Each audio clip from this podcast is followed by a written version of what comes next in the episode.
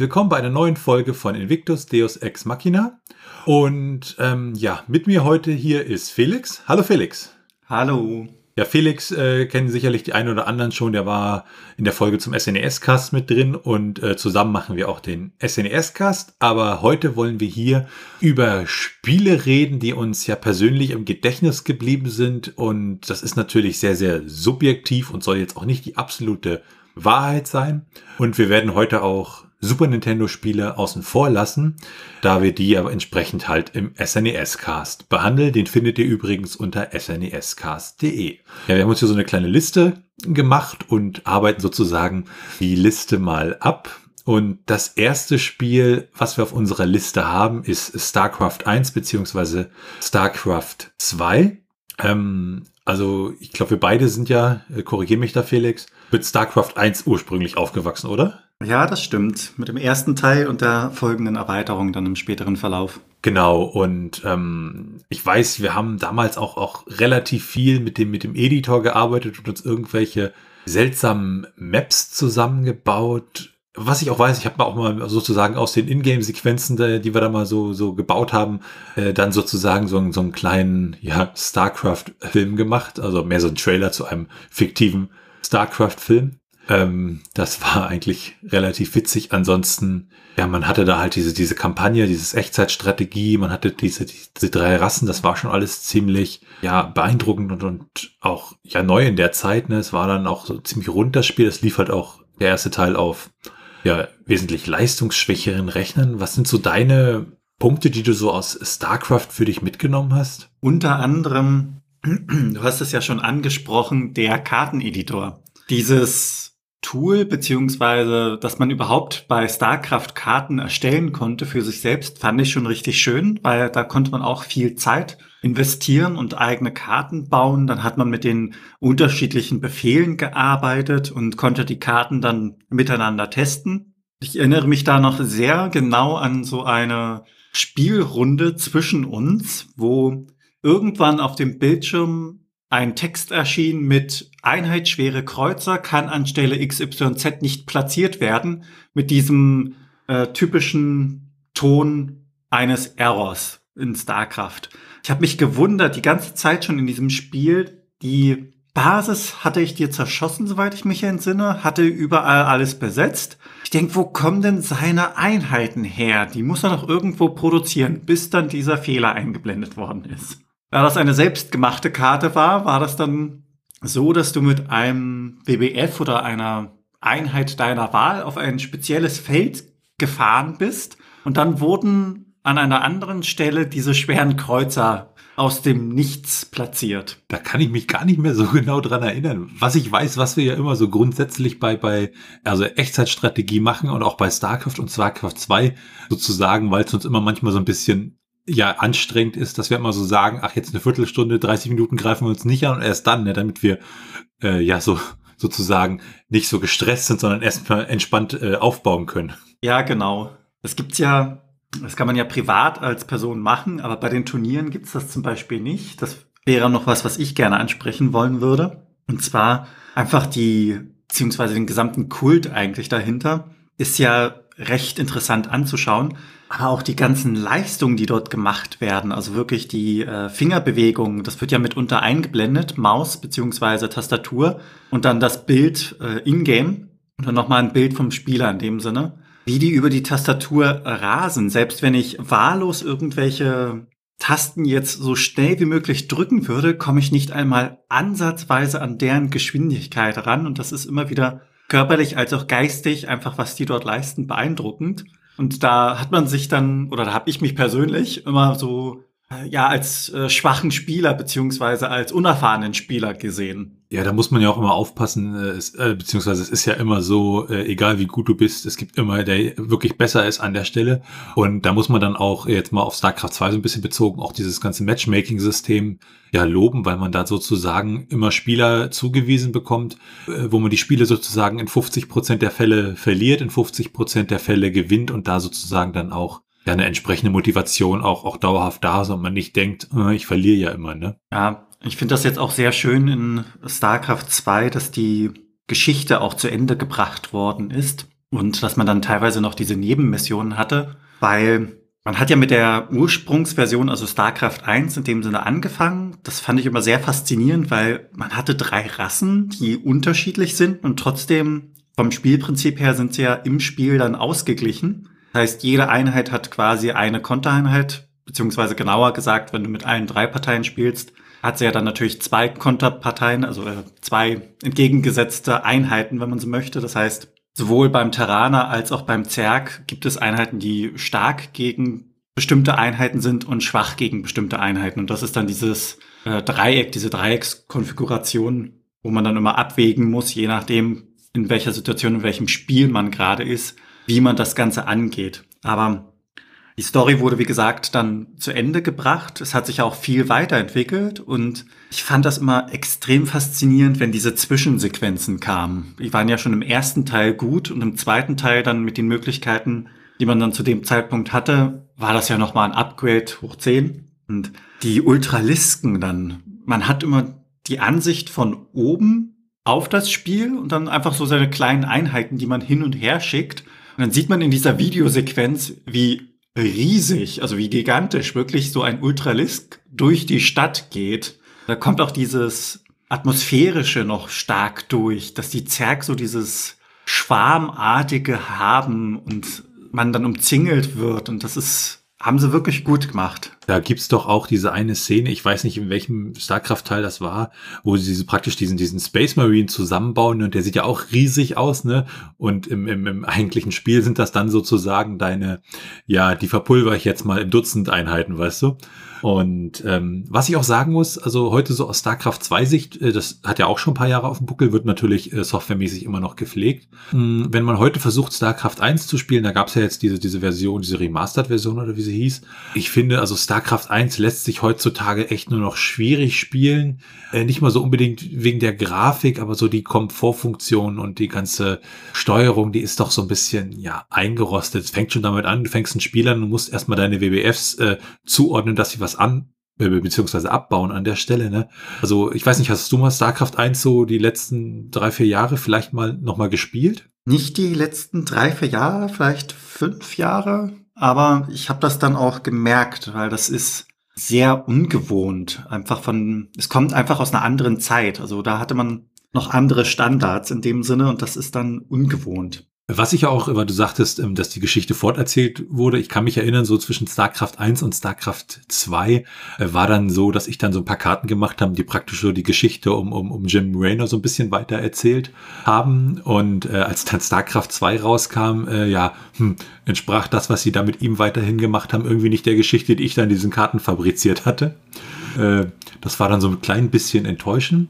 Ähm, was ich auch schön fand, äh, irgendwann dann so StarCraft 2, den Moment, wo ich dann endlich mal einen Rechner hatte, sozusagen, wo ich dann StarCraft 2 mal auf Ultra spielen konnte, sprich äh, die ganzen Grafikeinstellungen mal nach rechts gedreht und festgestellt haben, oh, gucke mal, der Nexus sieht ja ganz anders aus und der, oh, und hier und da und also das, das war auch irgendwie ja ein schönes Erlebnis an der Stelle. Das macht schon einen Unterschied, ja. Du hast mich gerade noch an was erinnert und zwar wenn man die eigenen Karten gebaut hat, hatte man ja auch diese Einsatzbesprechung immer. Und da habe ich die Einsatzbesprechung gemacht, den Text dazu geschrieben. Und wenn ich mich recht entsinne, habe ich dann auch versucht, einen Großteil der Charaktere selbst zu vertonen. Das war zu dem Zeitpunkt natürlich grausam, also das kann man sich heute nicht mehr anschauen. Aber da hat man dann so mit verschiedenen Programmen auch einfach Erfahrung gesammelt, weil man diese Kampagne weitermachen möchte wenn man da dann so ein bisschen angefangen hat, kreativ zu werden an der Stelle. Ne?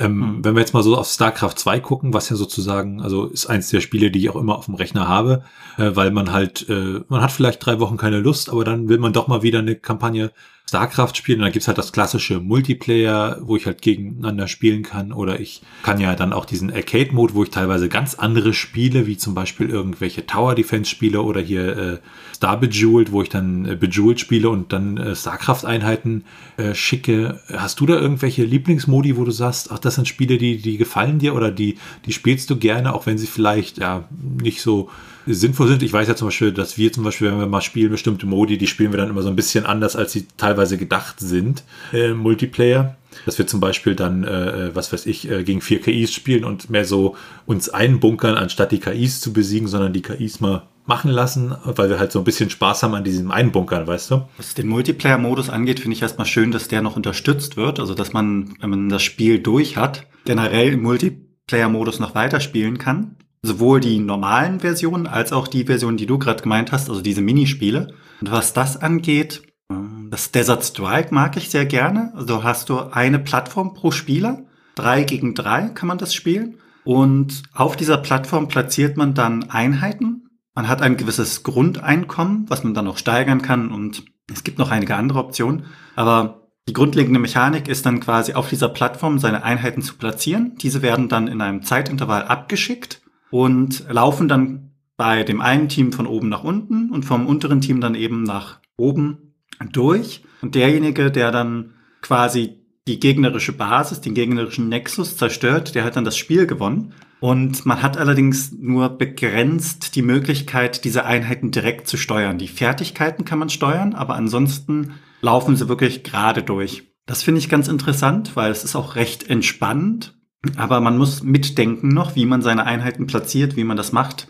Da gibt es auch sehr unterschiedliche Strategien. Und das zweite war das mit, weiß ich jetzt den Namen leider nicht, aber dort, wo man auswählen kann, ob man nur mit einer Einheit spielt, mit zwei Einheiten, ob das dann für den Gegner sichtbar ist oder nicht. Weil das ist zum Teil auch recht unfair, weil man dann eine Einheit haben kann, die zum Beispiel ein Space Marine, kann man direkt zu Beginn bauen und der andere bekommt dann ein Arkon oder so, wo man dann aus dem dunklen beziehungsweise dem anderen Templer diese fusionieren muss und das kostet dann viel Zeit und Ressourcen und bis dahin muss man sich ja auch irgendwie von der Basis her halten können, wenn da ein Bataillon an Space Marines kommt und die Basis stürmen möchte. Das sind so die beiden, die ich gerne spiele. Du meinst die, die Mono-Battle-Karten, richtig? Ja, genau, Mono-Battle heißen die. Ja, da hatte ich auch ein paar tolle Erlebnisse, wo dann der eine äh, Gegner hatte sozusagen äh, Mutterschiffe ausgewählt bekommen und ich Berstlinge und dann sitzt du da und führst ein völlig sinnloses Spiel und fängst dann an mit Strukturen dich irgendwie zu verteidigen.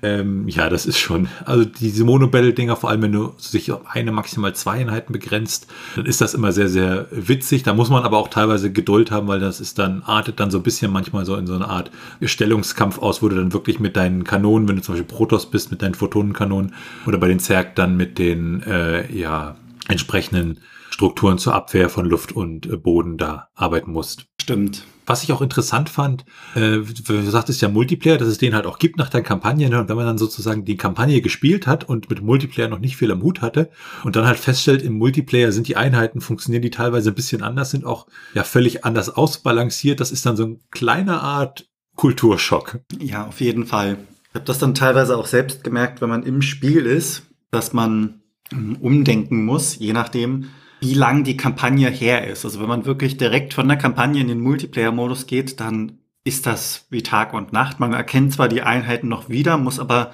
in dem Sinne, was auch schön ist, erstmal lernen, wieder neu damit umzugehen. Und dann muss man natürlich auch noch das Zeug haben, äh, Karte generell, beziehungsweise das Spiel an sich zu beherrschen. Und mir ist es da oftmals passiert, dass ich bei sehr spannenden Spielen sehr aufgeregt war und dann habe ich irgendwann quasi den Faden verloren und habe nur noch mit einer Einheit angegriffen oder irgendwie nur eine Strategie verfolgt, also hatte dann quasi einen Tunnelblick und dann kam man mit ganz einfachen Methoden, also irgendwie einem Transporter einmal hinten rumgeflogen, hat mir währenddessen die Basis zerschossen, die Rohstoffe zerstört, also die Sonden, um genauer zu sein.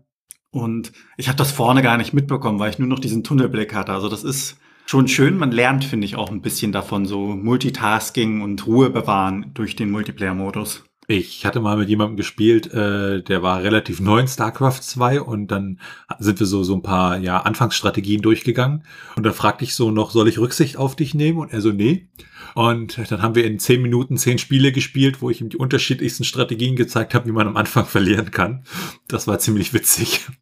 Ähm, ja. Was ja auch toll ist bei StarCraft 2, du kannst ja, wenn du Multiplayer-Karten startest, sozusagen sogenannte Add-ons dazufügen, zum Beispiel Twin-Units, dass du ähm, ja aus jeder Einheit, die du baust, kommen automatisch zwei raus. Oder es gibt dieses eine Add-on, da kannst du dann beliebige Units spawnen, editieren, also sozusagen im Spiel so eine Art Editor, was dann immer schön ist, wenn man gegen die KI mal bestimmte Sachen ausprobieren möchte oder auch mit äh, einem menschlichen Mitspieler, wo man mal gucken möchte, ohne den ganzen Kram zu bauen, wo man einfach mal schauen möchte. Ich habe jetzt hier drei Kolosse gegen äh, x äh, Zerglinge ab welcher äh, ja Menge äh, wankt das Ganze dann. Also diese Add-ons, die sind halt auch interessant, weil sie sozusagen dass das Multiplayer-Spiel dann auch nochmal bereichern und man da teilweise für sich dann ja nochmal so witzige Sachen herausfinden kann. Zum Beispiel gibt's auch solche Add-ons ja, die dann sagen, dass man halt mit ganz viel Mineralien startet. Und was es natürlich gibt, was wir jetzt völlig unterschlagen haben, es gibt ja auch diese Fastest Map Possible Karten, äh, wo man praktisch ganz viele Rohstoffe hat, die man in einem Wahnsinnstempo abbaut und dann sehr schnell mit sehr vielen Einheiten ja durchkommt. Hast du da noch irgendwelche Erinnerungen dran an solche Spiele mit diesen Karten? Ja, dass man sehr starke Angst hatte zu Beginn. Wann kommt er? Wann kommt er? Er hat genug Ressourcen. Er müsste gleich da sein. Man hat sich dann verbarrikadiert. Also in einigen Spielen. Dann waren komplett alles außerhalb Photonenkanonen. Man hat gewartet, man hat gewartet, man hat gewartet und es kam einfach nichts. Und dann steht die Armee quasi vor der Tür und alle anderen Basen waren besetzt. Und dann hat er wirklich nur darauf gewartet, dass man rauskommt, dass er dann selbst einfach reingehen kann. Und er hat sich da Zeit gelassen, ganz in Ruhe gespielt. Und man selbst sitzt quasi in der Mausefalle und hat Panik wie sonst was. Also es bringt natürlich die ja, Einheiten, das Einheitengleichgewicht bringt es ein bisschen durcheinander, beziehungsweise das gesamte Spiel durch diese Add-ons, Twin Units zum Beispiel, hast du ja genannt. Wenn da zwei Berstlinge rauskommen statt einem, ist das schon ein Unterschied. Aber man kann dadurch durchaus auch einiges ausprobieren. Ja, also wenn ich, wenn ich so ein Fazit ziehen müsste zu, zu StarCraft, dann ist es wirklich ein Spiel, was ich äh, ständig drauf habe. Äh, relativ selten spiele, also vielleicht einmal im Monat, aber dann auch gleich mal so, ja, äh, vielleicht ein, zwei Tage hintereinander mal eins, zwei, drei Stunden. Und ich muss auch sagen, es macht halt immer wieder Spaß und äh, manchmal spiele ich dann auch gegen, gegen halt äh, echte Menschen hier über diese, diese Ranked-Funktion, wo man halt wirklich ja äh, dann auch eine Einstufung bekommt. Wobei ich das dann immer sehr stressig finde. Also da muss ich dann auch in der Stimmung sein, dass ich dann sage, ich, ich spiele jetzt mal fünf, sechs Spiele, die wirklich äh, gewertet werden und muss dann halt auch wirklich nicht ja entspannt bauen, sondern wirklich dafür sorgen, dass ich da irgendwie vorankomme. Ansonsten mehr so die entspannten Sachen aus meiner Sicht sind da immer tolles Arcade-Zeugs und natürlich auch Multiplayer gegen Leute, die man kennt dann auch. Das macht dann halt richtig Spaß an der Stelle, ja. Wie ist so dein Fazit für StarCraft 1, 2? Es ist auf jeden Fall auf den Top 10 Listen von mir. Also ich finde das wirklich, es hat Eindruck hinterlassen. Ich erinnere mich gern daran. Weil es hat ja auch äh, quasi mit der Kindheit so ein bisschen zu tun. Man hat es gespielt und das ist wirklich im Gedächtnis geblieben. Und wir haben da ja wirklich ein extrem poliertes Spiel auf den Markt gebracht. Also das war ja durchdacht und wir haben das ja dann auch gepflegt und gehegt. Also das gibt's ja bis heute noch. Das ist ja inzwischen schon auch einige Jahre da. Also das muss man erst mal schaffen, dass das Spiel überhaupt noch gespielt wird nach all dieser Zeit. Ja, das ist ja auch im E-Sports-Bereich wirklich äh, ziemlich groß, auch so Länder wie Südkorea. Eine letzte Frage zu StarCraft. Würdest du dir ein StarCraft 3 wünschen oder bist du mit StarCraft 2 zufrieden?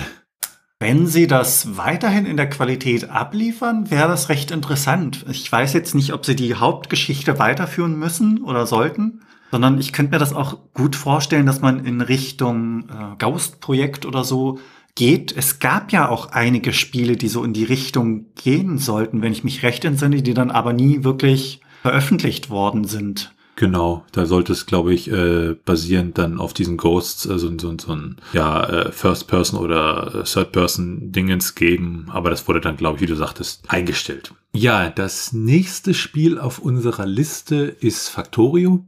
Während man bei StarCraft wahrscheinlich noch davon ausgehen kann, dass das die meisten Leute kennen. Deshalb haben wir es, glaube ich, auch nicht wirklich eingeführt, wie es so, was das eigentlich ist. Ähm, ja, Factorio ist eine Simulation, da muss man, äh, stürzt man auf einem Planeten ab und äh, sein Raumschiff ist abgestürzt und man muss dann ähm, ja eine Fabrik bauen, Rohstoffe abbauen, um halt eine Rakete zu bauen, um wieder von diesem Planeten sozusagen runterzukommen. Das ist so das, ich nenne es mal oberflächliche Spielziel. Und äh, das wird dann halt immer komplexer, immer komplexer, immer komplexer, dass man dann sozusagen riesige Fabrikanlagen baut.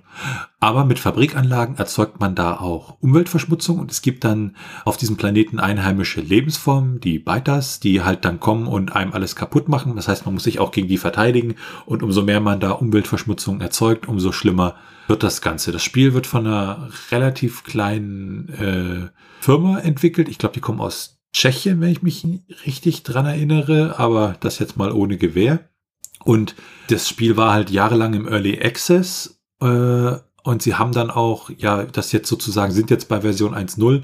Genau. äh, ja, was sind so deine ersten Eindrücke oder Sachen, die du so Factorio, wenn du das hörst, äh, die dir da unbedingt einfallen, die du da loswerden musst? Es ist in der Perspektive von oben gehalten und so 2D-Ansicht, Pixelgrafik, kann man das so bezeichnen?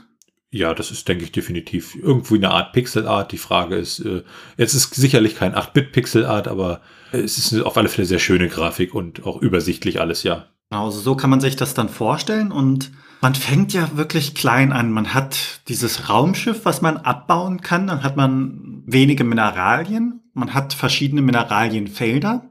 Glaube Eisen, Kupfer, Öl. Dann hat man Wasser natürlich. Zum Teil auch Holz beziehungsweise die Wälder und Gestein. Im späteren Verlauf, glaube ich, kann man dann auch noch Uran abbauen. Es ist so, dass man dann wirklich klein anfängt mit kleinen Maschinen, auch relativ langsam, muss man dazu sagen, weil man wenn ich mich recht entsinne, am Anfang wirklich nur seine Spitzhacke hat und dann quasi mit dem Männchen, das man steuert, auf den Stein haut und das abbaut.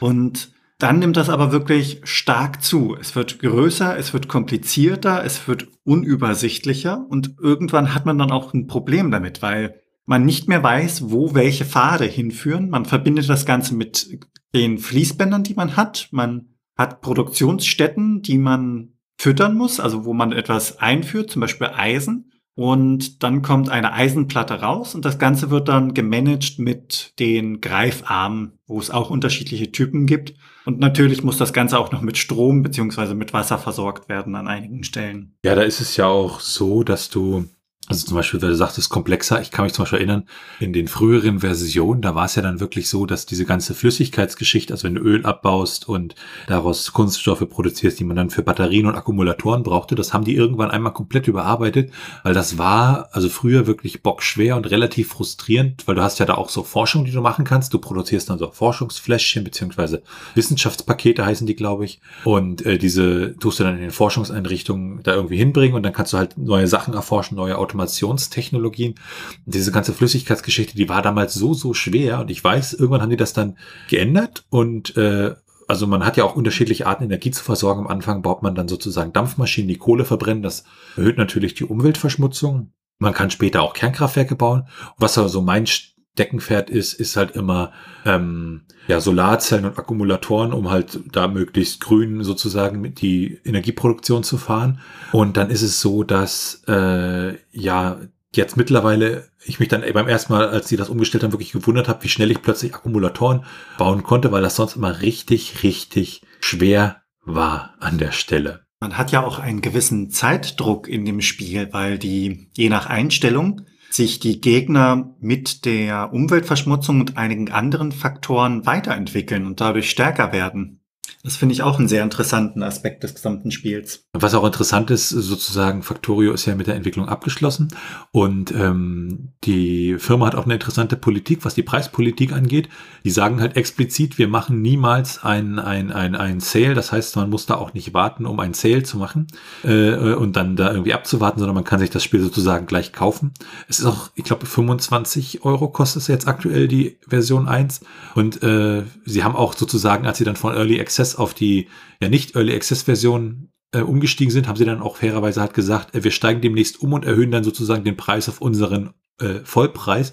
Also auch diese ganze Kommunikation mit den, mit den Leuten, die das spielen, die ist immer sehr offen gehalten. Die haben immer wirklich dann während der Entwicklung jeden Freitag so einen Blogbeitrag rausgebracht, wo sie bestimmte Sachen in der Entwicklung ähm, vorgestellt haben, wie sie bestimmte Dinge optimiert haben, entwickelt haben, ähm, wo dann auch witzige Geschichten halt teilweise erzählt werden. Zum Beispiel gibt's ja in Factorio so ein, so ein Schienensystem, wo ich dann halt auch Rohstoffe von entfernten Basen abholen kann und hin und her fahren. Und in der Theorie kann man Factorio wirklich auch als äh, Zugsimulator benutzen, so wirklich mit Signalen und Automation, da gibt's eine ganze Menge. Und äh, da haben sie dann so die Geschichte gepostet von einem Bug, den sie hatten, ähm, der dazu führte, dass Züge ja ineinander crashen konnte, obwohl die ganzen Signale richtig gesetzt wurden. Ähm, und äh, ja, von einem Vater erzählt, der dann sozusagen mit seinem Sohn, das, äh, der noch ein bisschen kleiner war, das als Zugsimulator benutzt hat. Und an der Stelle halt, äh, ja, der dann plötzlich äh, etwas erschrocken war, weil diese Züge ineinander gecrashed sind und ihr Schönes, was sie da sich aufgebaut hatten, da plötzlich kaputt war und sie sich dann auch in dem Blogbeitrag dafür entschuldigt hatten und den Fehler jetzt entsprechend behoben haben. Eine schöne Geschichte, die kannte ich noch nicht. Ich finde, das lohnt sich aber wirklich, das Spiel auch zu holen, wenn man solche Simulationen beziehungsweise die Art und Weise mag. Ja, man hat auch eine hohe Motivation irgendwie. Das Ganze ist ja nicht einfach, man legt ein Fließband von A nach B, sondern mit der Zeit sind dann auch die Rohstofffelder leer oder liegen weit auseinander, dass man immer neue Rohstofffelder in dem Sinne anschließen muss. Man muss natürlich auch schauen, wenn man irgendwas umbaut. Also mit dem Level der Forschung hat man unterschiedliche Gebäude, die man freischalten kann. Und bei einigen Gebäuden ist es dann so, dass die effizienter sind. Zum Beispiel der Ofen. Allerdings nehmen die dann auch mehr Platz weg. Und wenn man dann begrenzten Platz auf einer Karte hat, hat man diesen Grundofen, der zweimal zwei Felder ist, baut natürlich seine Fließbänder dann direkt an den Ofen, dass der Greifarm rankommt und um Platz zu sparen allgemein. Und im späteren Verlauf muss man dann diesen Part nochmal neu bauen, also abreißen, neu bauen und mit den neuen Öfen dann ausstatten. Und die sind dann dreimal drei Felder groß. Und das macht dann einen Großteil der gesamten Planung zunichte die man für seine ursprüngliche Basis hatte. Was ja auch bei den Öfen zum Beispiel so eine Sache ist, die gibt's ja praktisch als, als Kohleöfen, das heißt, die werden mit, mit Kohle oder Holz befeuert. Und äh, später gibt's ja dann die elektrischen Öfen und man hat sich dann so eine schöne Basis eingerichtet, die hat ordentlich Strom produziert und dann stellt man plötzlich auf die elektrischen Öfen um und plötzlich geht äh, in der Nacht dann das, der, der Strom ist dann halt irgendwann zu Ende und man muss irgendwie erstmal gefühlt zwei Tage sich darum kümmern, äh, die Stromversorgung jetzt auch wieder sozusagen äh, ja hochzufahren. Also dass es da wirklich immer Effekte gibt, die sich da gegenseitig beeinflussen an der Stelle. Ja, genau. Die Effekte, die sich gegenseitig beeinflussen, sind auch drin. Das ging mir teilweise so mit dem Strom, wo du gerade gesagt hast, die Öfen, habe ich die auch angeschlossen und dann bewegen sich die ganzen Greifarme und ähnliches also auch die Produktionsstätten, langsamer. Und ich habe mich gewundert, warum an einer Stelle ein Material nicht mehr ankommt. Also irgendwie zum Beispiel Eisenplatten kommen links oben nicht mehr an und da brauche ich sie gerade. Und dann gucke ich runter, baue da noch mehr Minen, baue noch mehr Fließbänder ran. Also verbrauche in dem Sinne noch mehr Strom. Aber denke für mich so, ja, ich habe ja jetzt mehr gebaut, das heißt, mehr dürfte auch oben ankommen, gehe wieder nach oben und dann ist gar nichts mehr da, weil dort überhaupt kein Strom mehr ist. Und dann hat das auch ein wenig gedauert, weil man in dem Sinne ja den Strom an sich nicht sieht. Da muss man wirklich auf einen Strommast klicken und dann sieht man erst, wie viel Strom produziert wird. Und weil du ja auch sagtest, ähm, dieses mit dem, dass man sich das kaufen kann und was ich total wichtig finde, also es gibt ja auch mittlerweile auch ein paar Klons davon sozusagen, die dieses Spielprinzip äh, ja nehmen oder beziehungsweise Factorio hat da sozusagen auch so eine Art Subgenre mitbegründet und die gibt's dann teilweise, zum Beispiel Satisfactory, die gibt's dann teilweise in 3D und ich finde halt Factorio mit dieser Obenansicht, äh, das ist halt unglaublich übersichtlich und äh, ja auch kognitiv dann nicht so, ich sag mal, belastend, dass man da so ein bisschen entspannt spielen kann, ohne dass es dann irgendwie in, oh jetzt muss ich gucken, äh, 3D-mäßig, wo bin ich jetzt hier und da und sehe vielleicht Sachen nicht. Also das finde ich ist auch wirklich ein großer Pluspunkt bei Factorio. Und ein weiterer Pluspunkt ist, Factorio ist extremst auch auf Performance optimiert. Also wenn man dann diese Blogbeiträge von denen liest, wo sie dann optimiert haben, dass halt die Fließbänder nur noch X Performance brauchen, weil sie an der und der Stelle das und das geändert haben und das auch wirklich im Detail erklären.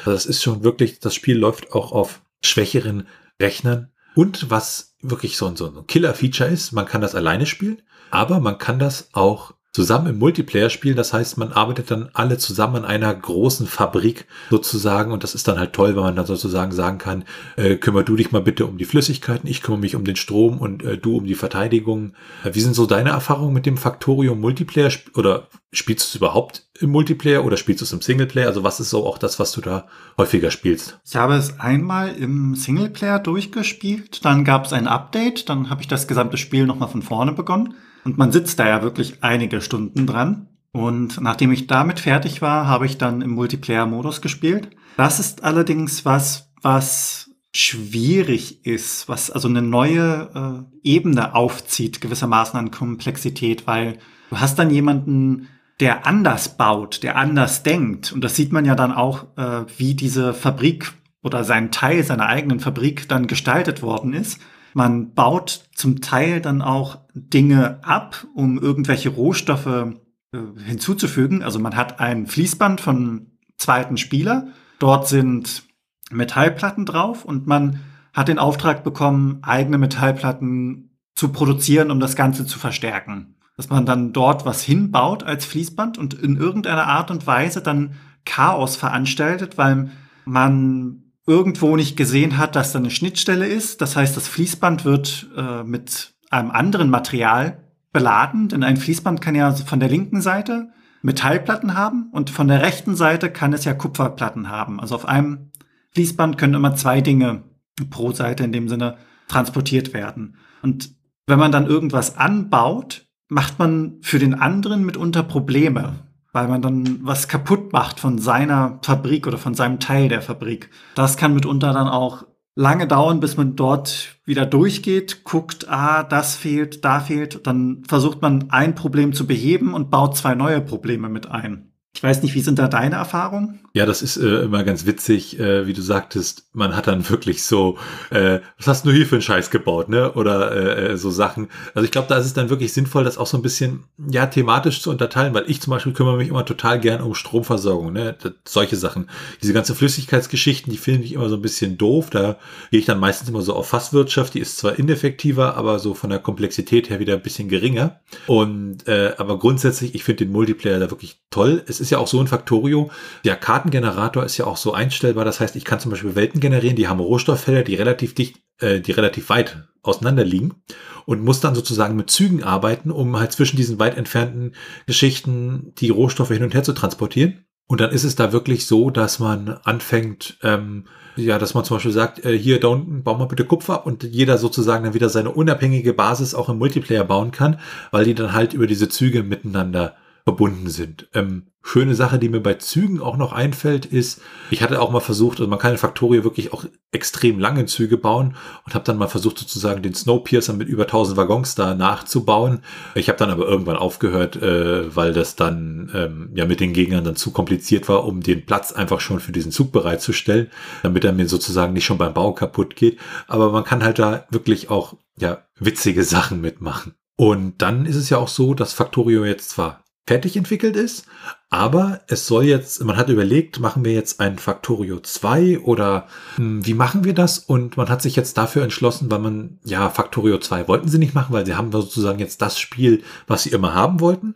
Aber sie machen jetzt sozusagen ein ziemlich großes DLC, was sie dann auch entsprechend wieder verkaufen. Und äh, da gibt's dann, also da freue ich mich dann drauf, dass es da zusätzliche Sachen gibt, äh, wo man dann halt noch mehr Schindluder und Spaß mit haben kann äh, weil das dann irgendwie toll ist. Also auf das DLC freue ich mich. Die Frage ist, Sie haben gesagt, Sie wollen es innerhalb eines Jahres veröffentlichen. Da sind sie dann so ein bisschen von abgewichen, wobei ich mir sage, äh, also sie achten auch wirklich sehr auf Qualität und dann sollen sie es lieber meinetwegen noch zwei Jahre später veröffentlichen, aber es macht dann halt Spaß an der Stelle. Äh, freust du dich da so auf das DLC dann, wenn das dann kommt? Ja, auf das freue ich mich. Vor allen Dingen kann man dann wieder im Singleplayer neu beginnen, das ganze Spiel nochmal neu entdecken und wenn man damit dann fertig ist, kann man dann erneut im Multiplayer weiterspielen, was sich ja wie gesagt durch das DLC auch einiges dann ändert, beziehungsweise man hat dann zusätzliche Sachen, wie du meintest. Ich finde ja auch bei Factorio ist die, die Langzeitmotivation echt toll. Also ich äh, hab's äh, beim ersten, am ersten Mal spielen, habe ich es dann von Steam wieder äh, runtergeschmissen und habe es dann irgendwann mal wieder installiert, weil ich wieder spielen wollte. Und mittlerweile ist es so, wenn ich es dann mal wieder durchgespielt habe, also ich deinstalliere es dann bei Steam nicht mehr, weil ich ganz genau weiß, ich lasse es jetzt vielleicht drei, vier Monate liegen und dann fange ich wieder komplett an, eine Factorio-Basis zu bauen. Also ich habe da auch so die, die, das Gefühl, ich ab einer bestimmten Basisgröße, die ich dann irgendwann erreicht habe, also die dann wirklich riesig sind teilweise und auch mit riesigen Drohnennetzwerken arbeiten. Wir reden dann hier von 4.000, 5.000 Drohnen, die dann da rumfliegen im Spiel. Dann ist es irgendwann so, dass ich dann ja irgendwie den Spaß dran verliere oder nicht mehr möchte oder genug Factorio gespielt habe. Aber ja, später, ach, ich fange jetzt wieder an im Multiplayer zusammen und wie auch immer. Wie ist das bei dir mit der Langzeitmotivation bei Factorio?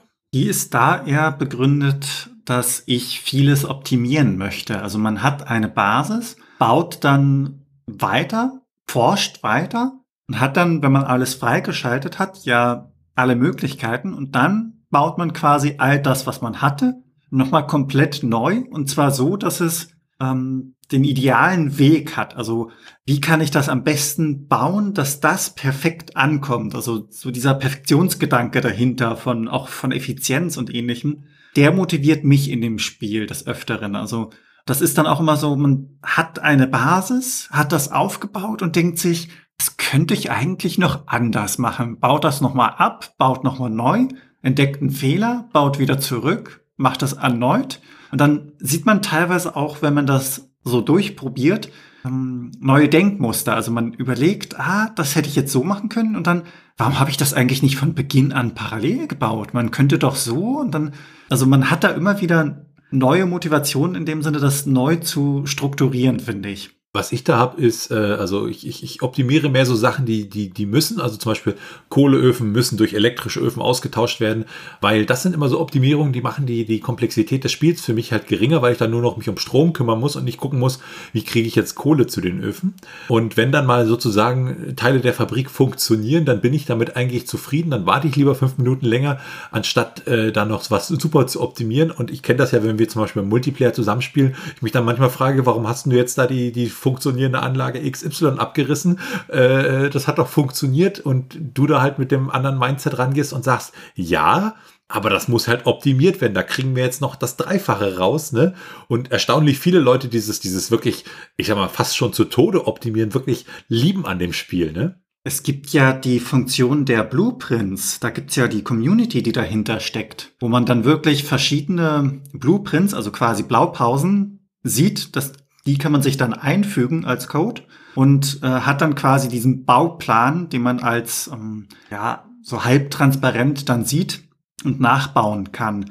Das finde ich ja dann auch faszinierend, wie vielfältig das ist. Und da sehe ich dann auch immer wieder, wie komplex das vor allen Dingen ist, weil Fließbänder kann man ja auch mit Tunneln verbinden. Und dadurch ergeben sich ja dann auch neue Möglichkeiten. Persönlich meide ich die Tunnel ganz gerne, weil ich dann nicht wirklich weiß oder manchmal den Überblick verliere, welcher Tunnel gerade wohin führt und ob dieser überhaupt noch angeschlossen ist. Bei den auf der Erde platzierten Fließbändern sieht man das immer noch ganz gut.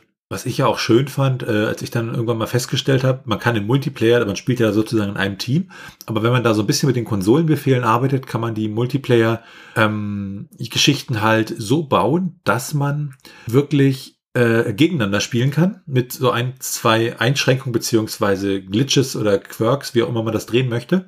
Und da habe ich halt gedacht, oh, das ist wirklich äh, das Beste seit geschnitten Brot. Und äh, wir werden das auch mal verlinken, wie man das macht. Und äh, wir haben das ja dann im Multiplayer ausprobiert und haben halt festgestellt, äh, zumindest wenn man schon Basen hat, die relativ gut ausgebaut sind, ja, dann macht das irgendwie relativ wenig Spaß, obwohl die Idee an sich irgendwie toll klingt. Ne?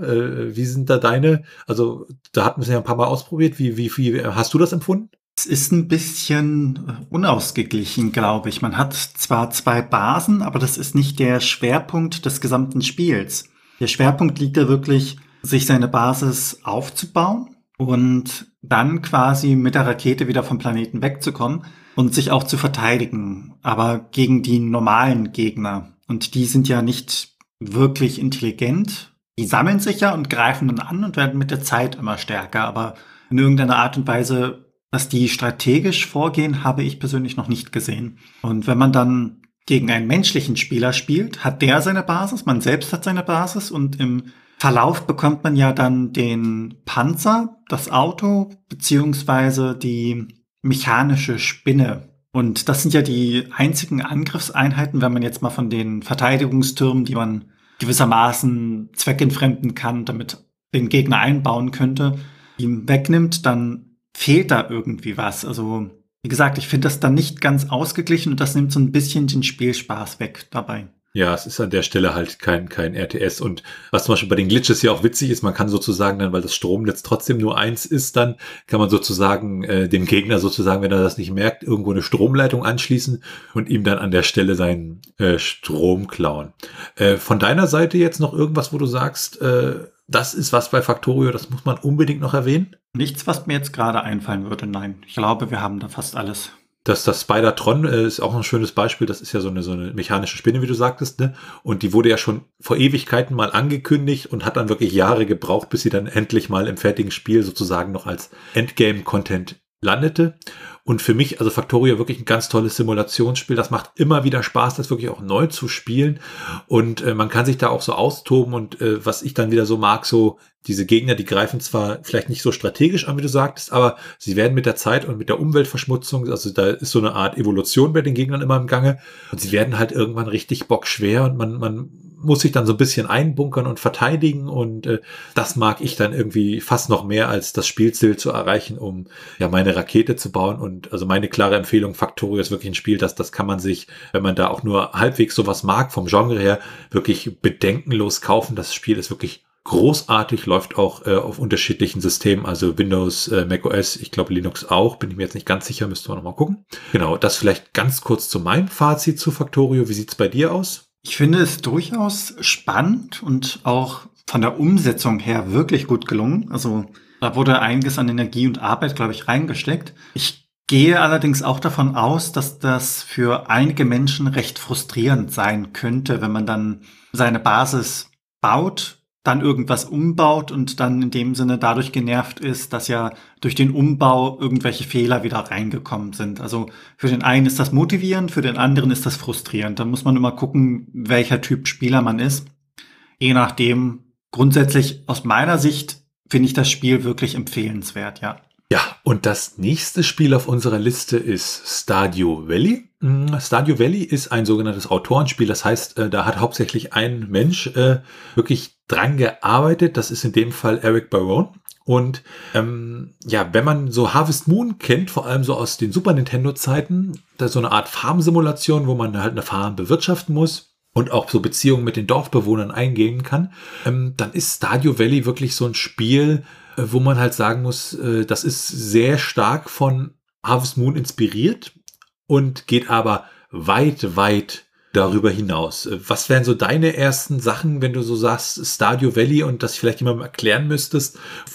Was würde da für dich so herausstechen, Felix? Es erinnert wirklich an Harvest Moon, da hast du vollkommen recht. Das ist so das Erste, was mir da immer in den Kopf kommt. Aber ich finde es auch irgendwie so eine kleine, niedliche Aufbausimulation. Ich weiß es nicht genau. Also es ist man, es ist was Entspannendes, finde ich, dabei. Und auch irgendwie von der Grafik und von der Musik sehr niedlich gehalten. Also, ja, niedlich ist vielleicht nicht das richtige Wort. Äh, es hat so eine, so eine Idylle, finde ich. Ja, das ist richtig. Also das mit der Idylle, das, das muss man wirklich sagen. Und es ist wirklich das beste Harvest Moon Spiel, was jemals rausgekommen ist. Also auch wenn es äh, rein äh, technisch natürlich mit Harvest Moon überhaupt nichts zu tun hat. Und es ist auch, hat Spieltiefe, es ist, es ist komplex und äh, man baut sich dann halt diese Farm auf, ähm, lernt die Leute im Dorf kennen, in das man da gezogen ist und äh, hat dann auch kann, kann dann auch das Dorf wieder so mit aufbauen. Da gibt es so ein Dorfzentrum, was man aufbauen kann. Also man hat früher beim beim oh Gott Joja Konzern heißt der glaube ich, wenn ich mich nicht irre, gearbeitet und äh, hat dann da aufgehört und hat halt von seinem Großvater diese Farm vererbt bekommen und ähm, muss die halt bewirtschaften und man kann da, also ich weiß, mein erstes Mal, als ich das Stadio Valley durchgespielt habe, das war damals noch auf dem PC, äh, war wirklich, ich habe da 70 bis 80 Spielstunden, ich würde fast sagen, am Stück reingesteckt. Also klar, man muss mal ab und zu noch schlafen und ein bisschen arbeiten, aber sonst habe ich da nicht viel mehr gemacht an der Stelle. Äh, wie ist so deine erste Begegnung mit Stadio Valley? Hast du da gleich das durchgesuchtet oder war das mehr so ein vorsichtiges Rantasten bei dir? Ich habe es zu Beginn einfach mal ausprobiert. Da ist ja die Farm, auf die man kommt, noch absolut hm, in einem katastrophalen Zustand. Das muss man ja dann alles nach und nach herrichten. Das war dann gegen Abend und dachte ich mir, ja gut, ich habe jetzt die und die kurze Sequenz gesehen, mache ich morgen weiter. Morgen war dann allerdings Samstag und also den kompletten Samstag habe ich dann meine Farm entwickelt alles abgebaut und geschaut, wo ich was platziere und einfach mal die Spielmechaniken kennengelernt. Das ist dann mitunter so ja ein bisschen ähnlich wie bei Factorio. Man möchte nur eine Sache noch machen und plötzlich sind vier Stunden vergangen. Ich baue jetzt nur noch dieses Feld ab und verkaufe mein Zeug und plötzlich, oh, ja, okay, ähm, ich sollte vielleicht doch schlafen gehen.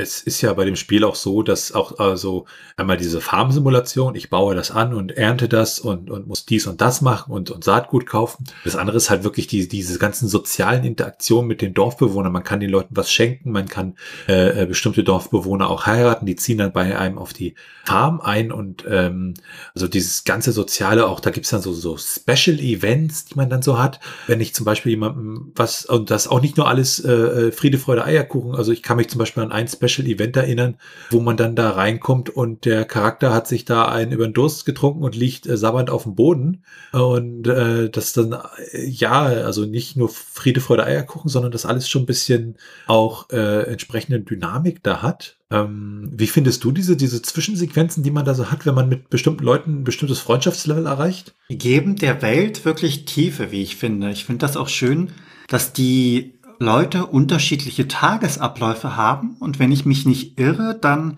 ist der Tagesablauf sogar von Jahreszeit zu Jahreszeit unterschiedlich. Und von Tag zu Tag. Also manchmal, zum Beispiel am Dienstag, äh, ist es dann so, wenn du dann äh, irgendwie noch äh, zum Schreiner gehen möchtest, zur Schreinerin und dein Haus verbessern möchtest oder sowas, dann stellst du fest, die sind nicht da. Ich glaube, die sind dann alle irgendwie beim Yoga äh, in dem in dem einen Gemeinschaftsraum da. Also da muss man dann manchmal so ein bisschen auch hinterher sein. Ach, äh, zum Beispiel, was auch schön ist, äh, da kann ich mich mal wieder dran erinnern.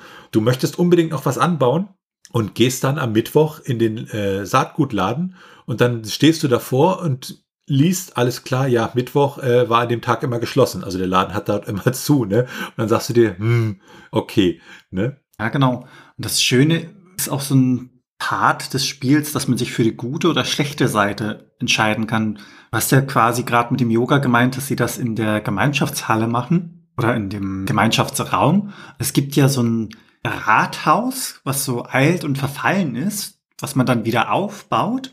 Das wäre dann in dem Sinne die gute Seite für das Dorf oder man entscheidet sich für die Konzernseite und baut dann diesen ja recht kühl gehaltenen Supermarkt wieder auf. Und da finde ich das allerdings schön. Äh, bei der einen Rathausseite sieht man dann so kleine Figuren durchs Bild laufen. Auch so diese Zwischensequenz ist da sehr niedlich gemacht, dass man vom Bürgermeister dort reingeht, rumgeführt wird, kurz erklärt wird, ah, das ist verfallen, früher waren die Leute hier öfter und so weiter, bis der Konzern kam. Das ist auch relativ zu Beginn, also das ist jetzt kein Spoiler oder so, sondern eines der ersten Sachen, die man eigentlich abarbeitet. Und dann steht da so eine kleine Hütte und der Bürgermeister steht dann zum Rücken äh, zu dieser kleinen Kreatur, die auftaucht und man selbst als Spieler sieht diese Kreatur und der Bürgermeister fragt einen dann, äh, ob es einem gut geht, weil man so leicht blass aussieht. Und das fand ich wirklich ist eine Szene, die mir im Gedächtnis geblieben ist, weil ich die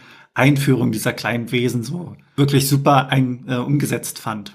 Da ist es ja auch wirklich so, dass es äh, äh, in dieser Welt unglaublich viele kleine Sachen und Geheimnisse zu entdecken gibt, äh, wo man dann sagt, das kann doch nicht sein. Und das hat man ja gar nicht erwähnt. Man kann sozusagen auch Artefakte finden und die ins Museum bringen. Und da gibt es auch ganz viele Artefakte. Und man denkt auch irgendwie, nach 30 Stunden hat man alles gesehen. Und plötzlich sieht man eine völlig neue äh, Welt, äh, neue Kartenabschnitte, die man vorher noch nie auf dem Schirm hatte, äh, weil man plötzlich die entsprechende Möglichkeit gefunden hat, ja, das, das zu entdecken. Und ähm, was auch schön ist, neben der PC- und Mac-Version, ist äh, Stardew Valley auch für die Mobilsysteme umgesetzt und äh, wo ich es halt toll finde, für die Konsolen, also die Xbox One, die PlayStation und auch die Switch. Und ähm, habe es mir dann auch für die Switch wirklich nochmal gekauft. Einmal, weil ich das Spiel wirklich absolut unterstützenswert finde. Und die zweite Sache ist, es ist halt unglaublich toll, auf der Couch zu liegen und dieses Spiel zu spielen und auf dem großen Fernseher und das total entspannt und in dieser Welt auch zu versinken und seine Farben zu optimieren. Also nicht optimieren optimieren im Factorio-Sinne, dass alles besser läuft, sondern optimieren im Sinne von alles, ja, hübscher machen und, und hier, das baue ich jetzt besser an und hier mache ich mir einen Fischteig hin. Und auch so Sachen, man kann sein Haus vergrößern und man kann es einrichten, also es gibt unterschiedliche Möbel, die man kaufen kann, auch so, man kann kochen und kann Rezepte entdecken und äh, also äh, äh, äh wenn Leute so Animal Crossing bestimmte Sachen mögen, also die finden sie in dem Spiel auch wieder. Und auch diese Grafik, wie du sagtest, idyllisch, übersichtlich und äh, also wirklich ziemlich, ziemlich toll an der Stelle auch, ne? Welt an sich finde ich schön gestaltet. Du hast ja gerade wirklich einiges schon genannt. Und es gibt ja dann auch das Fernsehen, wo man quasi einen Wetterbericht einsehen kann. Man kann der Kochshow zusehen, um neue Rezepte zu bekommen. Und in irgendeiner Art und Weise war das, glaube ich, der Hellseher oder so in die Richtung. Der hat ja auch seine Berechtigung und man hat überall so Kleinigkeiten, auch Gebiete, die dann nach und nach freigeschaltet werden. Die Hutsammlerin, also diese kleine Maus, wenn ich mich recht entsinne, die da ihren Stand hat, den Stand, äh, den diesen rosa Stand, dieses rosa Ferkel oder dieses rosa Schwein, was diesen Stand hinzieht, also dieser Händler für besondere Materialien und dann im späteren Verlauf natürlich auch die Kanalisation. Also das ist wirklich, das gibt dem gesamten Spiel wirklich schönen Charme mit. Also es ist nicht nur so, ach, Spiel, sondern das ist wirklich ein kleines Märchen, würde ich fast sagen. Und die Botschaft dahinter ist ja auch schön. Genau, und es ist so wirklich so ein bisschen, ja, magisch, ne, an der Stelle, wie du sagtest. Und was ich auch toll finde, irgendwann gedacht, jetzt habe ich das Spiel sozusagen gesehen, ne, und dann kommt ein neues großes Update und es gibt wieder neue Sachen zu entdecken. Also jetzt das Neueste ist zum Beispiel, jetzt kann ich so, so ein Schiff reparieren und komme dann auf eine Insel, äh, wo ich dann wieder neue Sachen entdecken kann. Und dass halt der Autor da auch immer noch wirklich Arbeit reinsteckt und äh, weiteren Content bringt, das ist halt toll, wenn man dann wirklich noch mehr Zeit in dieser Welt verbringen darf und das echt wahnsinnig toll ist. Ist auch eines der wenigen Spiele, also bin jetzt nicht so jemand, der sagt, ich muss dieses Spiel zu 100 Prozent und alles gesehen haben, aber bei Stardew Valley, ich will wirklich alles gesehen haben. Ich möchte mit den Leuten äh, komplett befreundet sein, um die ganzen Ereignissequenzen da zu sehen. Und was ja auch schön ist, äh, das hatten wir auch noch nicht erwähnt, es gibt auch so Feste, wo man dann sozusagen die ganze Gemeinschaft trifft und zum Beispiel sich zum Tanz dann da oder zum Weihnachtsfest trifft oder äh, äh, Halloween feiert und dann das wirklich größere Events sind, die auch richtig toll sind und, und, und, und Spaß machen an der Stelle. Ja, ist es denn bei dir, wo du sagst, noch irgendwas Stadio Valley, wo du sagst, das muss man unbedingt noch erwähnen oder das ist eine wirklich tolle Sache an diesem Spiel, Felix? Ich finde es einfach wirklich der Fakt, der mich persönlich beeindruckt hat, ist, dass das von einer Person erstellt worden ist. Und du hast ja gerade gemeint, es gibt da noch ähm, Add-ons mit der Insel und so weiter und so fort. Dass er das noch weitermacht, finde ich noch beeindruckender. Man kann ja sagen, er hat das Spiel jetzt, äh, ich weiß nicht wie oft verkauft, aber soweit ich weiß, hat sich's gut verkauft. Und er hätte ja einfach sagen können, ich mache damit Schluss.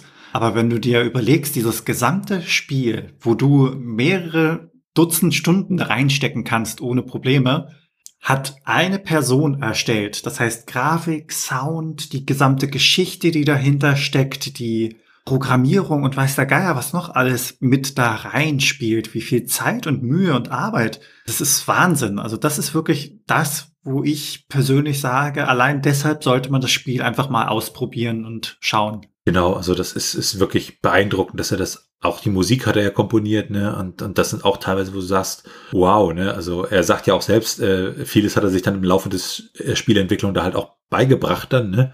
Das ist dann wirklich schon, schon sehr beeindruckend. Und mein Fazit zu dem Spiel wäre, also wer Harvest Moon zum Beispiel auch nur ein bisschen gemocht hat, sollte sich dieses Spiel wirklich unbedingt kaufen. Es ist preislich, glaube ich, irgendwas unter 20 Euro, wenn ich mich richtig erinnere.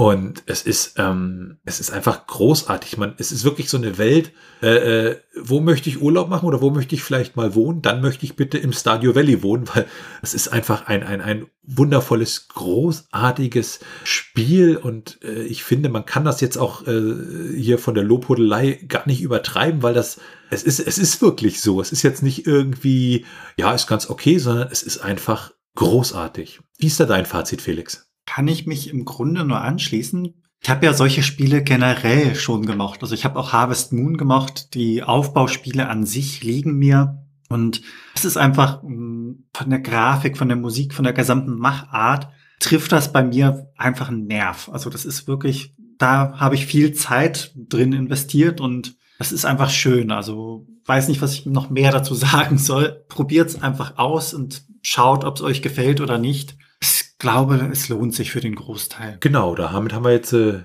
drei Spiele für heute mal so ein bisschen besprochen, die wir für uns besonders finden. Ähm, ein paar haben wir noch auf unserer Liste und ich denke, da werden wir sicherlich noch die eine oder andere Episode zu machen. Ja, an dieser Stelle dann von mir. Tschüssi. Da verabschiede ich mich auch. Auf Wiedersehen.